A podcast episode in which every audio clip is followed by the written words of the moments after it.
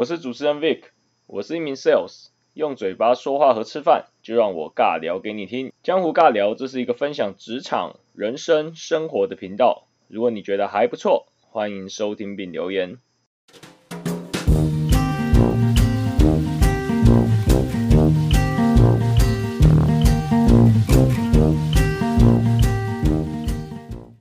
哎、你有看过我的制服吗？没有没有。制服就是这个。哦，我有看到你楼下那个帽子。我是，哎、你有看到我摩戴帽子本来是一般的帽子，前面没有长草，后来又长两根草，黄金色的草。哎呦，这是挂街，对不对？对，就挂街，这是两线一派出所所长的那个，呜，就是如果晚上晚上督勤官没有在管事，督勤官晚上都没有在管事啊。啊，如果督勤官不管事的话，我就是最大的。哎整个整个呦，监狱，整个监狱就是我最大。那他要叫你什么？我是说，就是那些受刑人的那些我叫啊，我们叫主管。叫他们是叫一线三的叫主管，啊叫我叫科员，科员就更更大。嘿我啊我就是我们一组，我我那是小单位啊，我小单位，我我大概我啦哈，就是我跟另外一个科员就是我们会对班嘛，对班，因为我要休息啊，我休息时间是你上班，你休息时间是我上班，是，啊通常我们一管就是我们班就是二十四个人，我就是我的 team 就是二那二十四个人这样子，啊所以你要管二十四个一线三的，哎我要管包含替代役嘛？还是替代役是别人在管？地带也是我们管的，就是我上班的时候，就是一线比一线三的都是我们管的，哇一线小一线三小的都是我们在管的。啊啊啊！一线那一线三就去管那个七八百个那个收容人啊，所以我们类似，我们虽然是前线的，但是我们类似第二线，不会直接接触到收容人。我应该说，你已经是晋升管理职，你就不用再做类似说以前那种真正真正的第一线，真正真正的第一线做，其实就跟当兵一样，你不可能再去做一兵二兵做的事情。今天你可能搞不好已经是士官或军官，那当然你就是带领大家去维持部队正常运作，跟执行特定的任务，去完成可能上级交办的一些特殊的任务之类的，比如防疫期间啊，大家要多做什么事情啊，要宣导，要去执行，叫大家上下去贯彻这个防疫的动作，类似这样。哎，就很像你们那个 manager，就是就是他把任务分配给其他的业务嘛，啊业务去处理其他其他琐碎的事情，但是有一些比较大咖的，就是你自己要去处理啊，啊或者是有一些比较重要的事情，你自己要去 handle，就是类似这种事啊。所以，所以里面其实说实在也是有分大客户跟小客户之间。有有有有，像我以前可能有几个特定大客户，可能就是老通常那种谈价格、谈那些一定都是老板早就老板跟老板早就谈好了，那下面就是做执行的事情，不可能由一般的小业务去去去谈，因为可能采购金额真的每一个月都已经超过几亿、几十亿，那那种当然当然老板早就两方的老板都很重视这方面的。的 performance，所以老板老板把价格、把那些所有的产能早就已经谈好了。嗯的这种概念，嗯嗯，就是小主管啊，小主管，小主管，小主管。听起来非常有趣。好，各位那个今天那个 江湖尬聊首次那个离开摄影棚哦，南下南下来到了中部地区，访问我一个以前的同学，大学同学。那那个他叫老张，那毕业之后其实蛮多学经历都蛮特殊啊。那今天因为是首次，那看之后大家的反应怎么样？我们先着重于他现在的工作，那现在的工作其实也是蛮特殊的，就是一般人看不到的角落，《监狱风云》里面的有关应该是监所的法务相关的矫正人员等。那我们请老张先自我介绍，我可能讲的不是这么清楚。那个大家好，我是那个啦，其实我的职业就是监狱官啦，就也不用讲那么隐晦，就是监狱官，好吧？反正全台湾那么多监狱官，你也猜不到哪个是我。对，我是监狱官呐，啊，我不是警大的，我们监狱官有分一般警大的，然后跟一一线三考上来的，那我是那种苦干实干，也不是苦干实干的，我也是考上来的。我本来是大学的时候，我们是读商管科系，对对，我们其实基本上跟法律系啊，跟这种公共行政或者一般人想到的这种，其实八竿子算是打不着，跟目前这种矫正署这方面是应该是八竿子打不着。嗯，然后后来后来我在外面工作的时候就认识我老婆，不是老婆啊，就是认识我女朋友。那个时候是女朋友，哎然后后来就是因为那时候赚的比较少，然后想说，哎，能不能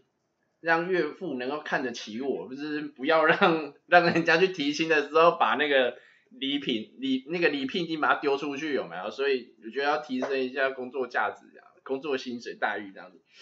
然后我就跟我老婆商量，那怎么办呢？要去当当业务嘛，或者是要去开店嘛，或者是要当租什么工厂嘛，或者是有什么途径嘛？后来想一想，就是比较保险的，就是短期内社经地位可以被，就是大约比较被长辈认同，就是大家公务人员。那好，那那那那薪水也是要高一点嘛，一般的公务人员其实薪水也普通啦，普通，那就找个穿制服的考吧。那就一第一想到就是警察，人家警察，我老婆说哦不行不行不行，因为我老婆她我岳父啦哈，我岳父类似也是个老板，他也是个老板，但是他们跟警察打过很多交道，他们虽然表面上跟警察是很要好，但是他们非常非常讨厌警察。说真的，以前啊哈，就是以前啊哈，警察可能私底下有一些动作啦哈，那台面上也是会跟你要一些要一些哎活动的赞助还是怎么样啊，然后上班又又轮班，然后勤务又大，所以他们很讨厌警。啊，然后我就想说，哎，那第二个我们来考消防好了。然后我老婆也不要，她说消防因为常常在警电视上看到消防员就是英勇的殉职，那她不喜欢。危险性相对来讲可能是相相对高的，就可想而知。对啊，然后警察其实他们作恶休一，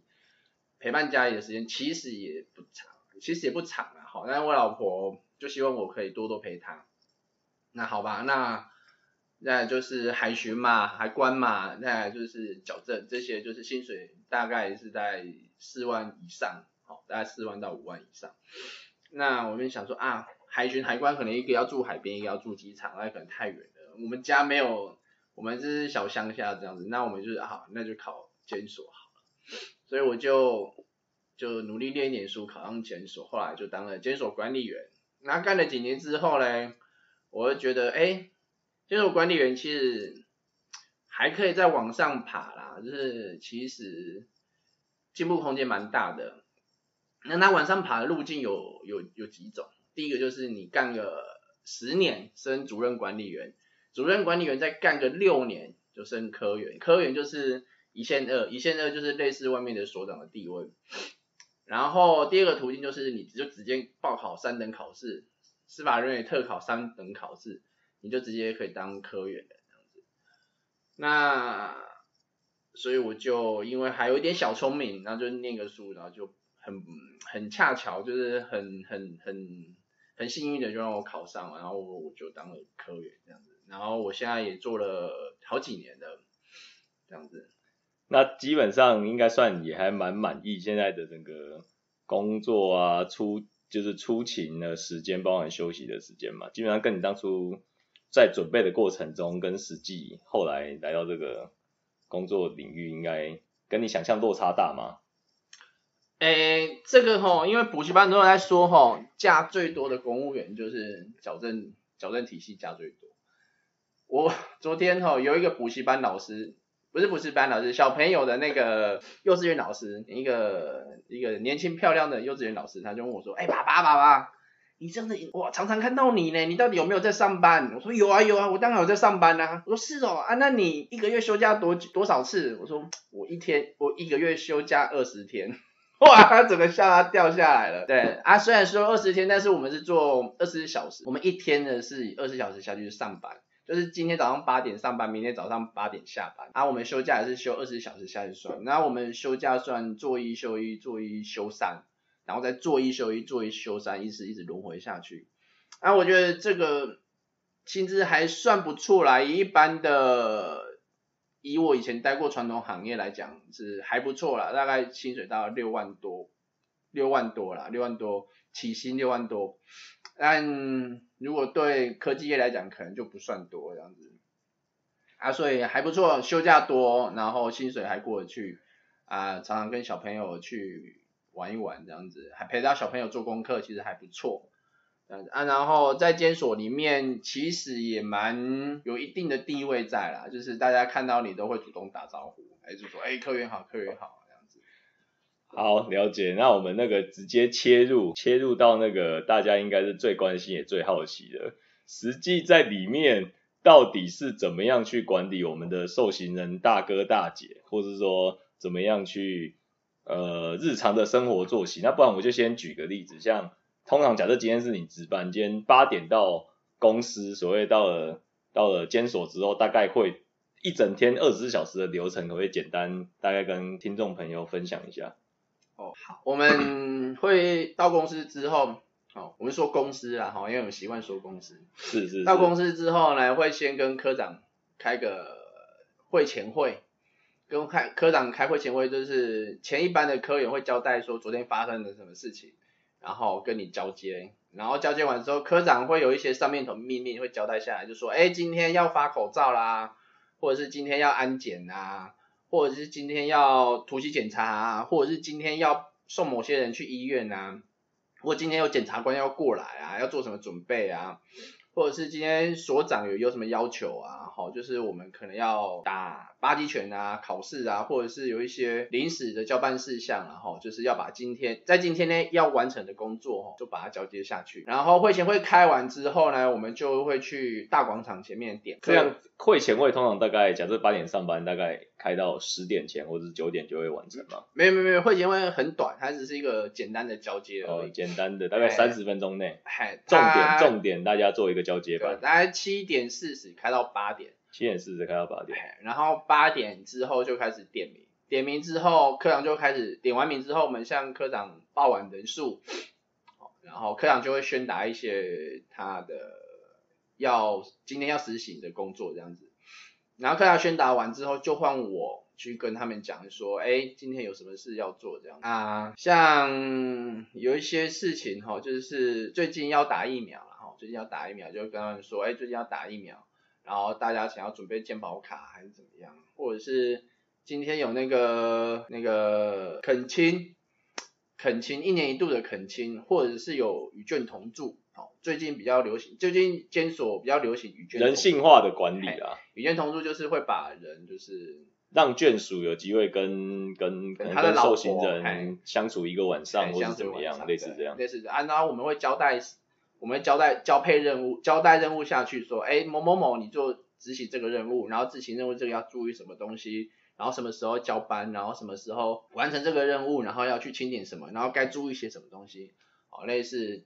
会宣打啊，宣打完之后呢？现在时间大概几点？大概大概已经大概就是八点十分左右而已哦，八点十分八点。哎，是算七点上班？八点上班。八点上班，可是等于是你要提早到。对。你你要提早到，为了让上一班不要抵累掉交接，所以尽量让他。下半期大概有这样子，那大家其实也很公平啦，就是不会耽误到上一班的时间这样。对，都会提早到。然后宣打完之后就会去开封了，就是大家就会打散下去各个工厂里面。开封这专有名词，可不可以请老张再帮帮各位解释一下？这个外面人可能听不懂。开封就是是开封有个包青天吗？不是，开封就是哎，大家都晚上睡觉的时候会睡在房间里面嘛，都不会睡在客厅，也不会睡在工厂。收信人也一样，他们会睡在房间里面。那房间是被锁住的，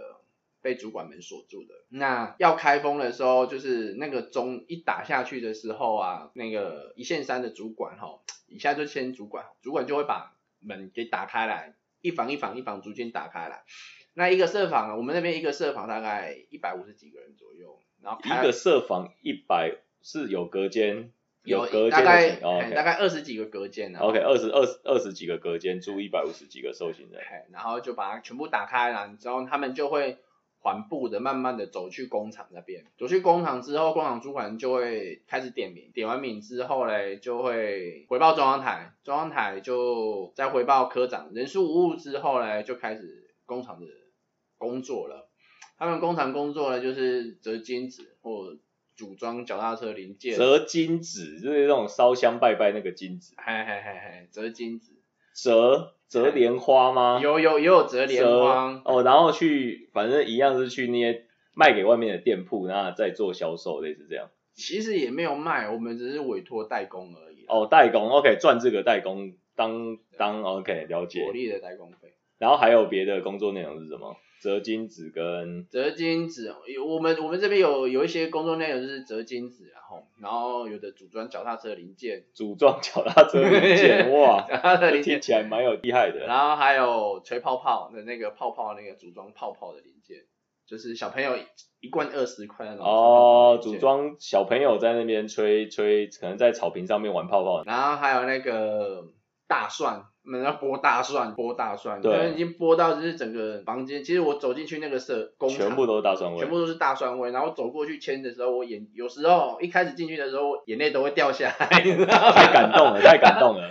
因为每天进去看到大家，大家这么认真，太感动了。很呛辣，进去，哦哦哦哦哦，不行了不行，眼要掉出来，然后赶快前一天赶快跑。那这个时间大概是几点到几点？譬如说，大概是几点做这个？应该是开封进工厂这个动作。对他们开封就是大概八点半之前会完成，好、开进工厂就八点半，就点完名之后，他们就开始工作，从八点半他们一直会工作到下午的四点多，哦，然后他们就会三点多啦，工作到三点多，然后他们就收了，然后就去洗澡，洗完澡就吃饭。那中餐呢？我是说，譬如说八点半开始，那休息时间是一样要听打钟，还是说，哎，我想要上个厕所，随时可以去洗手间？那我相信中午一定是有个吃饭时间嘛，嘿，他休息时们间嘛。他们如果要干嘛，像是他们要抽烟，或者是他们要上厕所，他们必须来主管桌前面哦，然后就是跟其他服务员拿个牌子，然后把牌子拿给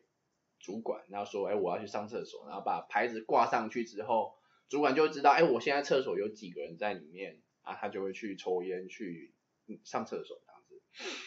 那到中午的时候，他们大概会工作到十一点。其实他们工作时间算短，早上大概两个小时、三个小时而已。八点半左右到哎十一点左右11就休息了，就准备中餐了。哎啊，十一点之后就准备要吃饭了。啊，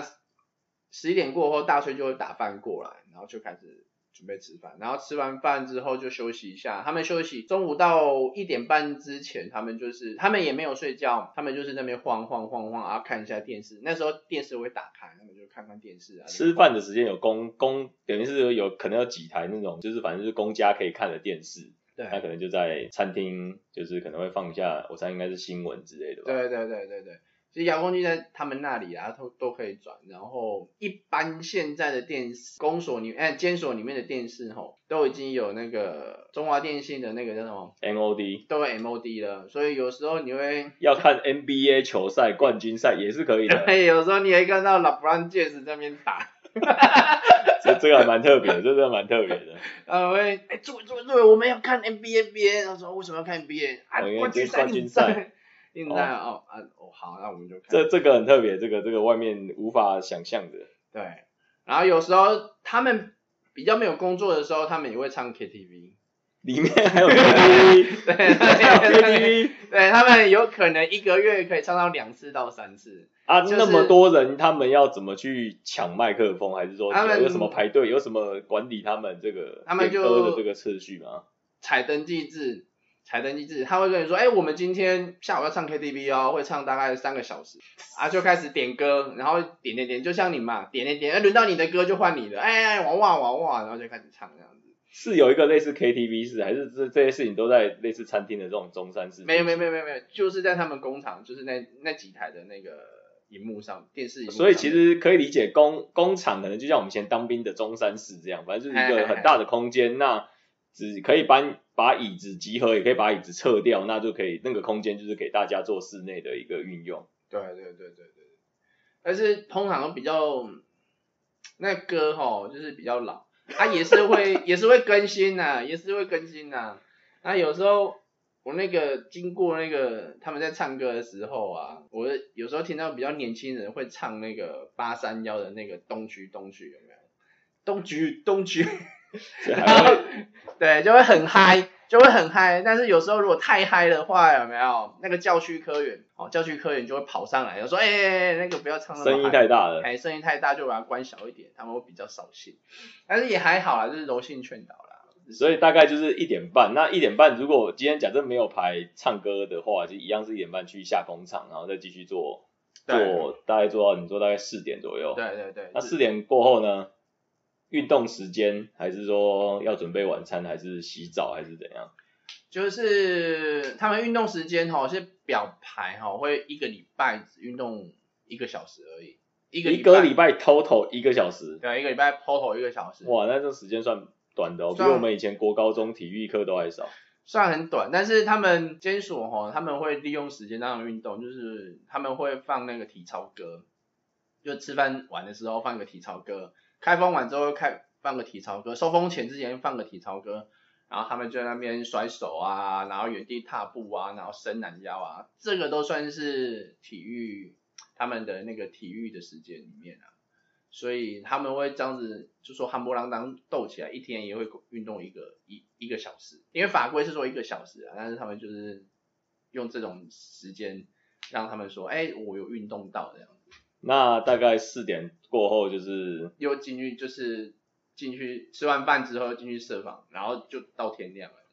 哦，就到天亮了。我我的工作就是对，老老张，你的工作重点，刚刚是 主要在讲受刑人在这段时间做的事情。那老张那个刚刚交接班完了之后呢，把命令也交代给交代给下面的科员对。执行之后呢，你是我我我就是科长跟我交代什么任务嘛，然后我就是交接给他们嘛。啊，如果派下去，派工派下去。派工派下去，那除了我必要一定要做，就是我必须要把今天的开会内容打出来，打成报告出来，还有今天我交接的事情打成报告出来，要呈上去。除了这个之外，然后有时候我要附听那个收容人，就收容人有时候啊，他会他们会有接见制度，收容人他们会有接见制度。就是他接家属来，然后他会跟家属讲一些事情，然后有如果然后监听的主管发现这家伙可能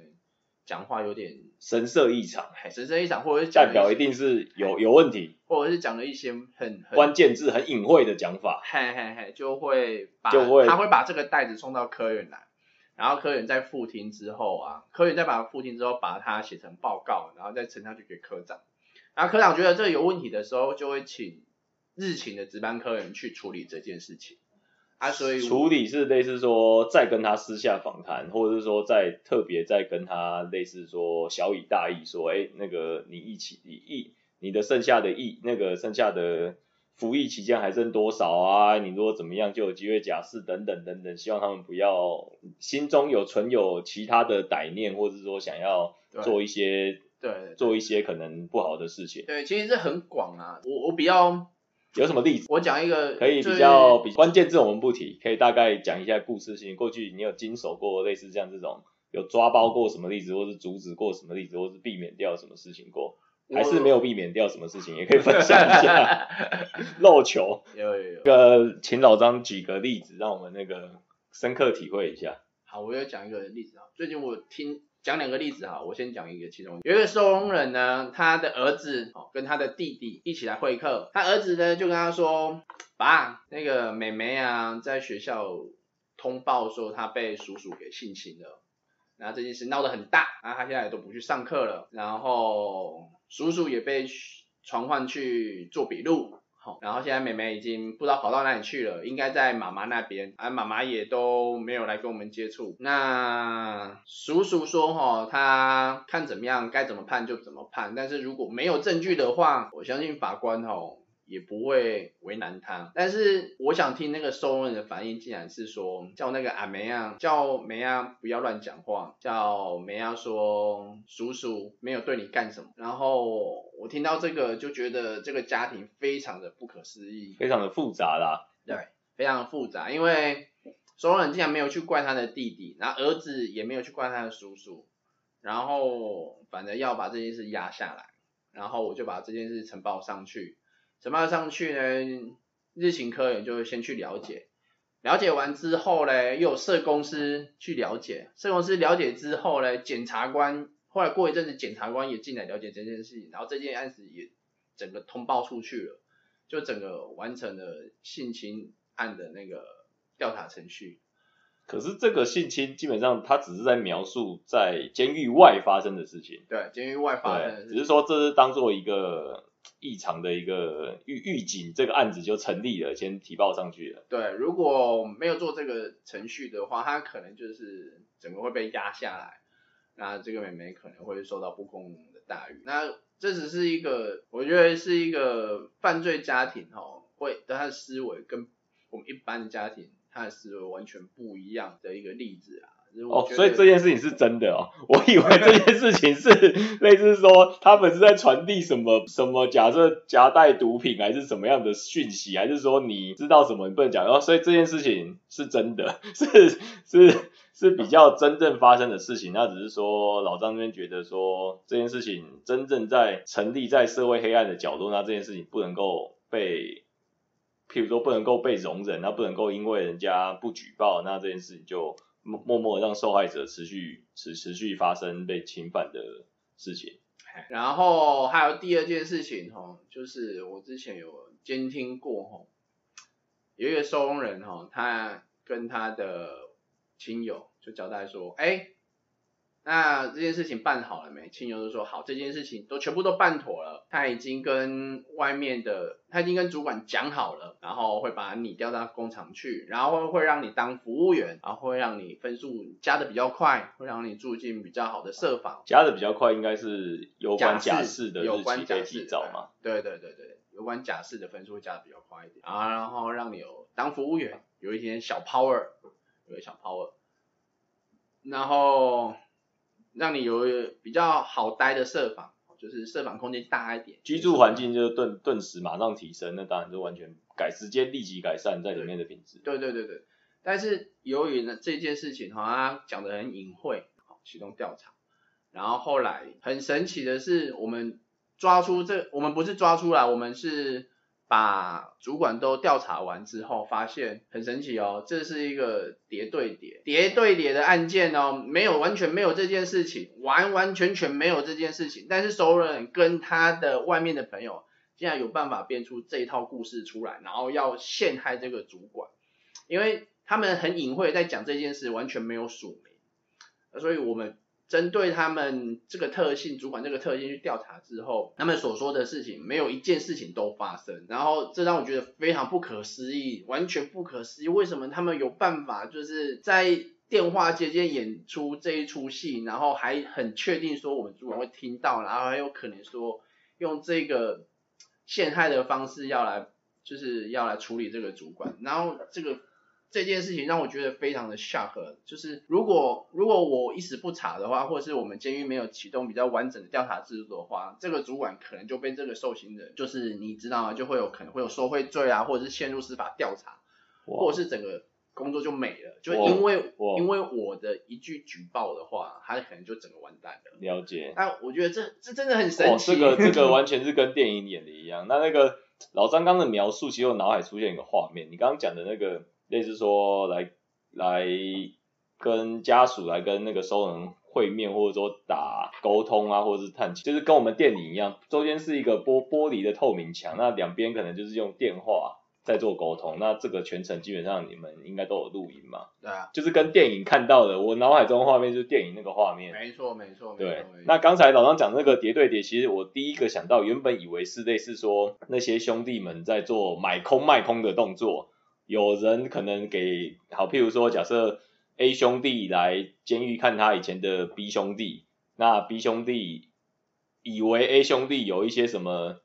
什么 power 在外面能够找到靠关系，那他可能给他一笔钱，希望他能够帮他升级他的设防，或者在升升级在里面的的居住环境，那就搞到最后其实是买空卖空的，就是 A 其实没有帮他做这些事，那。B 可能已经先付了好处给他，我刚刚听起来一开始以为是这样，那没想到其实是可能是 B B 兄弟可能在里面一直蛮讨厌一个里面的主管，类似 C 主管，那他们想办法演出这个戏，那能够就是找 C 主管麻烦呐，那希望能够把 C 主管弄掉，调离现职，甚至说那 C 主管可能被记过，或是说这份工作都不保，那演出这个。这个里奥纳多这个叠对里的戏，应该是这样，听起来是这样，那确实是蛮厉害的。没错，没错，没错。所以我们的工作就是有副听这件案子，那副听可能会比较小心这样子。哦，所以老张你因为您经验老道，所以大概副听这个。比较重要跟这个敏感度要比较高的工作，可能大概就是你。还有巡逻啦，其实科员我们是夜勤科员，夜勤科员就是我们从二十小时，我们值班是二十四小时。那我们白天有白天上班的日勤科员会去 handle 监狱里面的事情，那我白天就是巡逻，就是早上巡一趟，然后下午巡一趟这样子。然后如果遇到打架的，遇到打架的，或者是遇到什么自杀案件，哦，或者是紧急外衣案件，我们可能就会去支援这样子。啊，通常我们是采支援角色啦。然后到了晚上六点半之后，日行人员下班了。日行人员大概有三十个，我们我们那个监所大概有三十。可能偏向类似办公室的正常的职员，或者文书啊，或是一般的，甚至护里面应该有，我记得是有护理师，基本的护理师、药师，或是他们基本的一个警一个警那个医护站嘛。对，他们就是朝八晚六了哈，朝八晚六正常上班，也有穿制服的，也有没有穿制服的都有。他们就是六点下班之后，就换我当。值班主管，当值夜班的主管，当值夜班的主管，然后我们会巡一般的一线三就是巡逻，巡逻设访。就是定点签名，就是他大概十五分钟签一次，十五分钟签一次，然后我就是绕整个大大监所整个绕这样子，整个绕一圈，一直绕一直绕，啊不然就是处理我的文件。那晚上会比较危险呐，晚上因为白天很多人大家都醒着，也有时候人会互相盯着，那晚上有可能会发生一些，我我我我讲一些比较我最近发比较特别的，会让你印象深刻的，比较很两我讲两件事情，因为我那时候刚到部的时候，我两点。起来值班，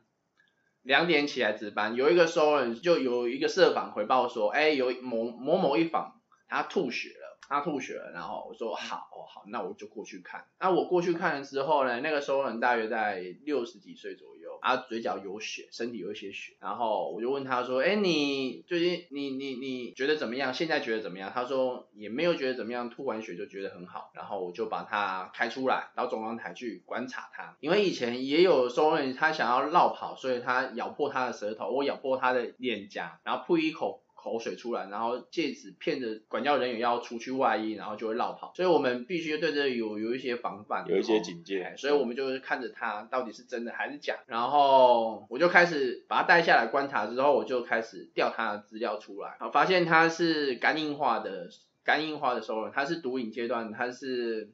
因为喝酒酒驾被关进来，然后因为喝酒酒驾进来的时候呢，他的肝非常不好，有有肝硬化。那肝硬化是我们说监狱里面最害怕的一个病。怎么说？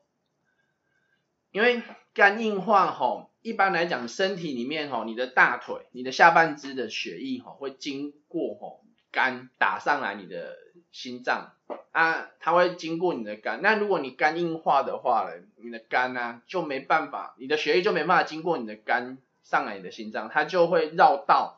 绕到你的食道那边，从食道那边经过。那你肝硬化，肝是主要是一个解毒跟消毒的一个工作。那你解毒跟消毒差的时候，你血液循环里面有就很多毒素。那长久之长久以来，你的血液哦都经过你的食道，它会慢慢慢慢慢慢堵塞，因为它原本食道里面就有一些血液在跑了，然后后来现在就是你又加进来你那个本肝肝过来的血液，所以它的。它原本入入这样，但是变成两倍的血液进来，它就会变大，然后加上毒素会卡在那边，它就慢慢慢慢慢慢慢变大，在食道里面慢慢变大。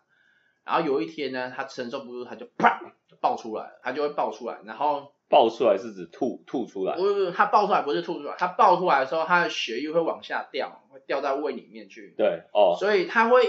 它会突然的血压就降低。突然的血压就降低，然后他就变得非常轻松，但是过了大概十分钟，他就他的嘴巴就会像喷泉一样，啦啦就吐那个血液。鲜血出来，不是鲜血，是黑血，因为他的血液已经在胃里面待一阵子，哇，会像喷泉一样，他大概会喷的二十秒到三十秒左右，哇，是大量的喷，哇，所以我们会很害怕肝硬化这一些受用人。那这这基本上听起来应该立即就有生命的，没错，马上生命的危险了。没错，然后当初我是刚到部啦。刚到部没有多久，然后我对这这个病况也不是很了解。啊，学长有没有？学长也没有讲，然后没有没有提到说这个。学长也没有提到，然后我就查出他有肝硬化。那时候我没有什么警备，我就把它放放着放着放着放着，然后放个十分钟，只用哎也没有怎么样啊。他的生理数据就是他的血压还正常，心跳正常，都很正常。他他说他身体很轻松，也没问题。然后躺着躺着躺着十分钟之后，他就开始哇就开始整个吐出来。大量出血，在你面前吐对。二三十秒这种，对，吐二部。十秒，他就躺着，然后你就想象他嘴巴有一个喷泉，然后咕噜咕噜咕噜咕噜咕噜咕噜咕噜。咕噜，哇哇，这个画面可能这个画面真的是然后我整个哇，这么改啊，然后就赶快紧急赶快启动紧急对 SOP 做这个紧急就 SOP 就医这个方面的，然后我就赶快带着他冲出去，就上救护车。因为上救护车之前，我还要去准备一些东西嘛，就是开始手忙脚乱准备，然后他也要准备一些东西，然后大概一分钟还是两分，大概两分钟之内把他送上救护车，就很急的送上救护车，然后在救护车他就拿了一个袋子，然后我们从监所到救护车，我们有三个点然后一个是比较小小小医院，就是比较没有那么严重的，我们送小医院。路程是最近的，没有路程是中段的，然后再来就是一个超级大医院，超级大医院它离我们监所大概只有五六分钟的距离，了解哦但是它是送非常非常紧急、非常非常紧急的事，对。然后另外一个就是比较远的医院，就是我们配合的医院，我们大部分都住在那里，大概要二十分钟到三十分钟的车程，所以我们这非常紧急，我就送五六分钟五那个六分钟那个大医大医院当地算是地区最大最大的医院，但是他在这六分钟之内嘞，他吐了两次，啊我还好我有拿那个袋子给他，哦，接呕吐袋的那种，对他的呕吐袋，他整个呕吐袋已经二分之一满，整个满满的黑血，二分之一满满的黑血。啊！但是他可能吐太多了就晕过去，然后呃是瞬间失血过多之类的，哎，他就他就他已经晕过去了，有没有？他已经昏过去了，休克了，也没有休克，他就晕过去，昏厥然后嗯。手拿那个袋子，呕吐袋。呕吐袋就整个放开，就没力了，然后你就发现，哇，整个救护车都是血流成河，你知道，整个都是血，你的那个皮鞋整个都是，裤管都是血，然后整个那个躺推床整个都是血，窗户都是血，什么都是血呢，然后整个救护车，因为那时候是密闭空间，有没有？你会闻到那个超级无敌浓的血腥味你知道吗？我那时候就，呃、我那时候就快，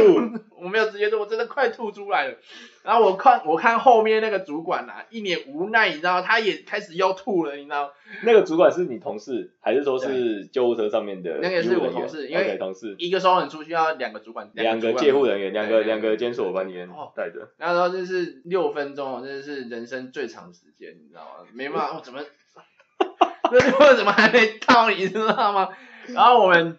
然后我就是赶快窗户打开来，那边呼吸新鲜空气，然后到了之后赶快又冲着下来，然后拿着那个推车把它推上去，推上去的时候你就看到推到急诊室之后往后看，你知道，全部都是血脚印。哇，全部都是我跟我跟那个那个另外一位同事另外一个同事的血脚印，你知道吗？哇，然后到了医院之后，把它放置在急诊室的床上。那急诊室医生跟护士看一看之后，哎，我们想说应该是不是直接动刀了？因对为是不是有大量出血，然后全我们全身都是血，他也全身都是血，他整个就搞得像《恶灵古堡》里面丧尸，整个都是血。这个很有画面，这个真的很有然后衣。服也破破烂烂的，就是整个都是血对这样子，身体也都是血。然后他们就帮他清理嘛，衣服都扯烂，裤子都扯烂，就整个都扯烂，然后就是把它稍微做清理。稍微做简单的清洁，然后我就说，哎、医师是不是要开刀？你说，嗯，要观察哦。我说，医师他吐大量的血呢，你看我们全身都是血，他也全身都是血，你要观察什么东西？你说，嗯，可是我们要找到他出血点，对你找出血点，你是不是要开刀？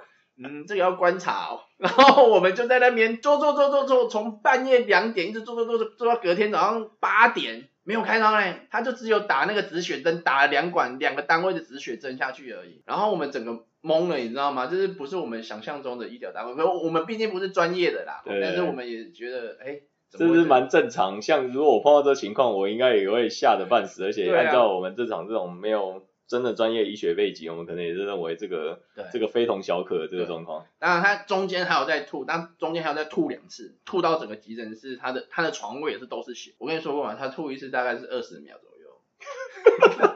所以他今天晚上可能总共吐了四到五次，没救护车上面两次，然后医院可能也是一到两次。监所吐一次，然后救护车吐两次，然后到 院又吐两次。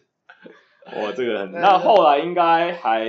有，后来来到医院应该就轻松一点，至少我们的压力就减轻了嘛，因为对至少有专业的医疗团队对对，我在他旁边我。们就是稍作整理嘛，嗯就稍作整理。后来很奇怪哦，他明明在急诊室里面还有意识，然后我们也跟他聊天，我说哎你怎么会这样？他就跟我说哎他的病况怎么样，喝酒每天都在喝酒怎么样这样，还跟我们聊天。那早上八点半的时候我们要交班，就是呃，送你有同哎仁，公司的人要来跟我们交班，我们要要来。医院，然后医院你要回去休息了，要然后那下班了。个医医师就说，哎哎哎，那个主管呐、这个要送 ICU。我说啊啊，他不是好好的吗？也没有吐血啦、已经你不是说要再观察吗？就 观察跟我说现在送 ICU，已经三个小时没有吐血，他为什么要送 ICU？他说，哎，不行，这个送 ICU 哦。我说，哦哦哦啊，反正医师是医院的老大嘛，我们在医院里面也就尊重专业。对啊，说哦好，然后就上去，一上去哦，一上不知道为什么一上去他我们 ICU 门一打开一进去的时候，他就整个 monkey，就是他就整个失去意识，我不晓得为什么。哦前一秒钟还有机会跟你们在在讲话，哎啊，只 ICU 打开一进去就整个昏昏迷了，整个昏迷了，了我就觉得哎，这医生真的太厉害了，神神经妙算，然后就开始插管啊，开始做急救，开始做急救，然后我们就被请出去了。了解了解。然后后来后来你应该就下班交给其他的对，同事去接班班的嘛？然后就是很遗憾呐、就是后来三天之后我又回去上班嘛，我做一休一做休三嘛。哦休三之那后我次做一休三就休三，我就去关心他发生什么事情，然后关心他发生的事情，我听到的哈，我我听到的啦哈，就是家属放弃急救就让他走，就是啊、也是一个很令人很令人恶喜的一件事情。对，毕竟我们花了那么多心思，就是做了那么多该做的事情，结果他还是没有回来，就很令人恶心。然后后续啦，家属有采取一些动作，我们觉得就是觉得也不能理解。他后来向我们请求赔偿。然后后来向我们提国培，然后就是完全没有提到说他们是自愿放弃急救，然后另外说也没有提到说他在外面已经住过两次 ICU 了，他身体状况已经非常非常非常不好，对他们就完全忽略这一点，就是说，哎，我出来的时候还给他上上脚啊，但是我的脚疗是上那种最轻的，因为脚疗的有很多种，有一种是比较重的钉死的，嗯嗯嗯，然后有一种比较轻的，就扣一下的，然后也有更轻的，我已经给他上最轻的脚疗了解，对啊，但是他也是针对因为说，哎，他已经是病况那么严重了，你还给他上脚疗，导了解。致血液循环不通，血液循环不通你个屌啦，那是你全身的血液到你的心脏那里过不去，你是在心那个食道里面明那边过不去，而他一直强调他的那个脚踝的血液过不去，但是脚踝也没事啊，就是所以其实，在监狱里面，其实是可以看到蛮多人生百态啦。因为其实一般我们在我们的同温层，可能就觉得，然后以我个人例子来讲，像以前还没当兵前，哎，都觉得哦，以前读到大专生，以前读到国中、高中大专生，觉得。呃，我们的同温层里面，你很多一些偶像剧，比如说偶像剧、乡土剧里面演的情节，其实你在你以前无法想象，那到了当兵军中才发现，哇，没想到在两千年、二零一零年、二零二二年，哇，还有人国小都没毕业，或是国中都没毕业，甚至你叫他写写字，他可能是有文盲等等。那其实很多离开我们同温层之后才会发现，那我相信在监所里面应该更多这个看尽人人间冷暖啊，所以这部分确实会比较严肃啦。那我相信应该改变老张应该很多人生观点，没错也会被被改变到、被影响到很多。没错没错，今天跟老张聊了很多，当然等等我们还会继续聊下去，应该会把内容剪辑成几集播出。如果你也对这样的内容有兴趣，欢迎分享。